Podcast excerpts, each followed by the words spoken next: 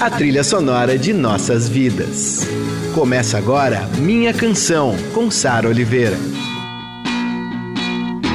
Eu sou a Sara Oliveira e esse é o Minha Canção, a nossa viagem de volta às músicas e artistas que ecoam em nossos corações.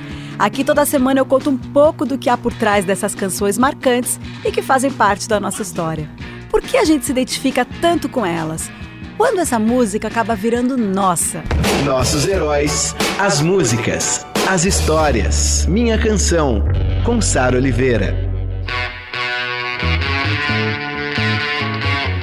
E o programa de hoje já começa com tudo. Tem muita história para contar, mas antes disso, aumenta o som e sente só.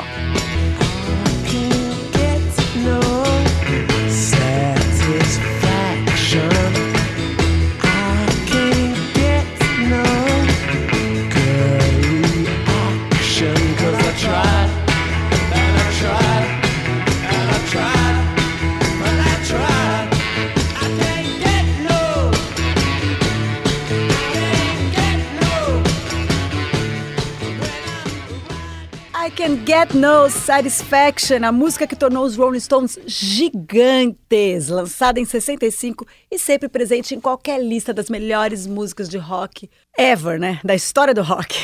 Satisfaction foi um dos vários singles que os Stones lançaram e depois foi incorporada na versão americana do álbum Out of Our Heads. Quando eu estava preparando esse programa, eu percebi que, assim como minha canção é todo construído de acordo com as memórias afetivas que a gente tem com as músicas que marcaram nossas vidas, a história do Rolling Stones também é guiada por uma paixão em comum. A paixão do Keith Richards e do Mick Jagger pelo blues. Eles já tinham se cruzado na infância, cresceram em bairros diferentes e um dia eles se trombaram no trem, num vagão, eles estavam no mesmo vagão e o Keith Richards olhou para o Mick Jagger, ele estava com dois discos nas, na mão. Um era do Chuck Berry e o outro do Muddy Waters. E daí ele ficou de olho, eles começaram a conversar e voltaram a conviver e assim formaram o Rolling Stones. No começo eles só faziam cover de blues e eles diziam que a intenção deles era divulgar o blues para o mundo todo e conseguiram fazer até com que os Estados Unidos voltassem a ouvir essa música de raiz americana. Só que daí depois dos covers eles lançaram álbuns com composições próprias. Foram quatro discos entre 66 e 67, alguns com hits, outros com experimentações e psicodelias influenciados pelo Sgt. Peppers, dos Beatles. Mas quando eles perceberam que o negócio deles era mesmo blues, eles criaram o Beggars Banquet de 68, considerado por muitos críticos o melhor disco dos Rolling Stones. E a gente vai com essa aqui.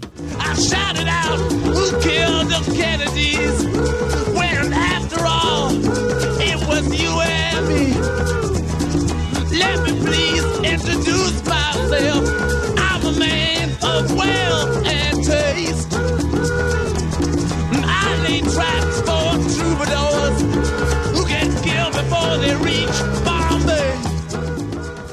Sympathy for the Devil, gente, eu amo esse coro. Uhul, uhul.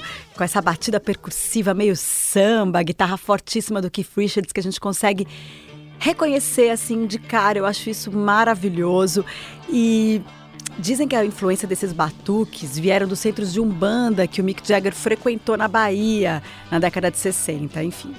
Essa música é uma loucura de boa para mim, ela mostra, ela comprova a genialidade da dupla, né? Letra do Mick Jagger e melodia do Keith Richards. Bom, no documentário Under the Influence de 2015, que é uma longa conversa com Keith Richards, ele conta que todas as músicas eles gravavam rapidinho, em torno de duas horas, mas que Sympathy for the Devil precisou de 35 takes. Eles começaram com uma balada, tipo as do Bob Dylan, né? Que vocais, violão tal, e daí foram encorpando, encorpando, até chegar nessa batida percussiva que eu comentei agora há pouco. E é muito legal ver os Stones gravando e regravando essa canção no filme Sympathy for the Devil, dirigido pelo Godard, que também retrata toda a turbulência social e cultural de 1968. Duas dicas de filmes aí para vocês, para quem ainda não viu. E o Beggars Banquet deu uma virada na história dos Rolling Stones. Depois dele veio o Let It Bleed, de, de 69. Outro álbum cheio de canções avassaladoras, dentre elas Gimme Shelter, que a gente ouve agora.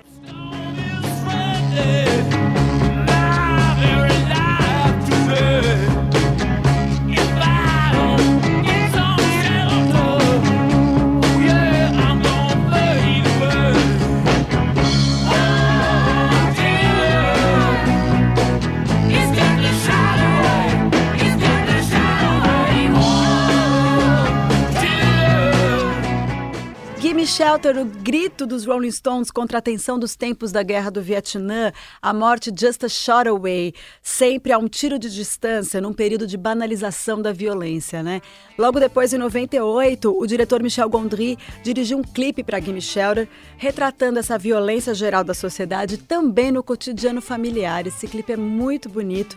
São dois irmãos que fogem da casa de um pai alcoólatra e abusivo e vão buscar abrigo num outro lugar.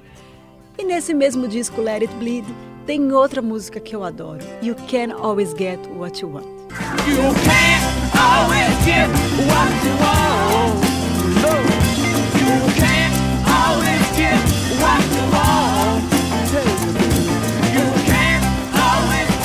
what you want. But if you try just might find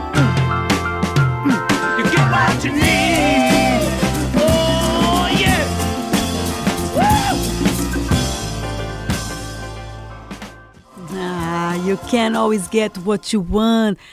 Lindo, nem sempre você consegue o que você quer, mas se você tentar para valer, talvez você consiga o que você precisa. Isso é muito bonito. Quando eles tocam essas, essa música nos shows, é de arrepiar, porque todo mundo cantando o refrão é lindo demais. E por falar em shows de bandas gigantes, eles são muito técnicos no geral, né? São excelentes, claro, mas se você vê que tudo é ensaiado, tudo é muito roteirizado, eles não dão espaço para o improviso, que é uma marca do rock and roll. Já os Rolling Stones não. Os Rolling Stones, você vai no show deles e você sente o improviso, você sente que eles conseguem fazer o que eles querem, eles conseguem tirar uma onda com aquilo. E eu acho que isso se deve muito ao Keith Richards, porque ele faz o que ele quer com a guitarra, né? Aliás, é bacana ver a coleção de guitarras dele no documentário Under the Influence, que eu já citei aqui. Esse documentário está disponível na Netflix e esse doc, também a bio do Keith Richards, Vida, elas revelam muito da banda. Por mais que seja do Keith Richards, tem muito dos Rolling Stones ali. Quando eu estava roteirizando esse programa, eu perguntei para Ana Paula Anderson, que faz os roteiros junto comigo, qual era o Stone preferido dela. Ela disse, sem, sem titubear, Keith Richards. Gosto de todos, claro, mas eu tenho essa coisa com Keith Richards. E eu disse, devo confessar que eu também. E sabe quem também é louca pelo Keith Richards? Malu Mader. Quando eu gravei com ela um episódio do meu programa Calada Noite no GNT, ela falou sobre Thief in the Night, que é linda e é a música do Keith Richards. Aí eu lembrei disso, liguei para ela e pedi um depoimento sobre os Rolling Stones. Ouve a Malu. Oi, Sara, tudo bom? Então, minha música preferida dos Stones é, é, é muito difícil essa escolha. Essa tá realmente difícil para mim, que é, sem dúvida nenhuma, a minha banda de rock preferida. Mas eu vou falar uma música que é de um disco que foi lançado perto assim de quando eu comecei a namorar o Tony e obviamente namorando um roqueiro, aquilo tomou um peso especial na minha vida. Então é a música é I Can't Be Seen é cantada pelo Keith, não pelo Mick, e é do disco Still Wills. Agora, tem outras também, né? Não tem como Tumbling Dice, Rap, e o motivo, claro, é porque me lembra o Tony. Todas elas me lembram o Tony. Mas agora eu tenho uma mais que eu estou ouvindo muito deles agora, no momento, que é Wild Horses, porque eu estou tentando aprender a tocar violão e eu tenho tocado essa música e eu gosto demais. Então é isso, beijão. Stage line could make me feel better or treat you unkind.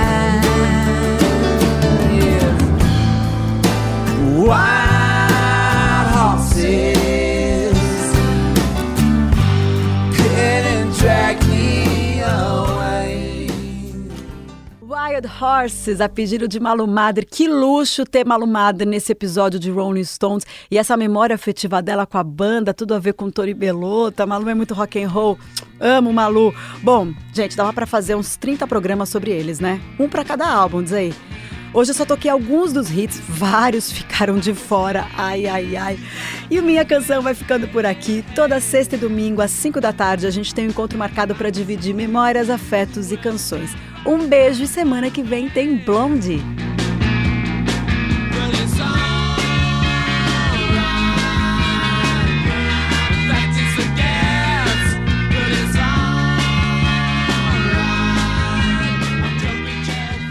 Você ouviu Minha Canção, com Sara Oliveira.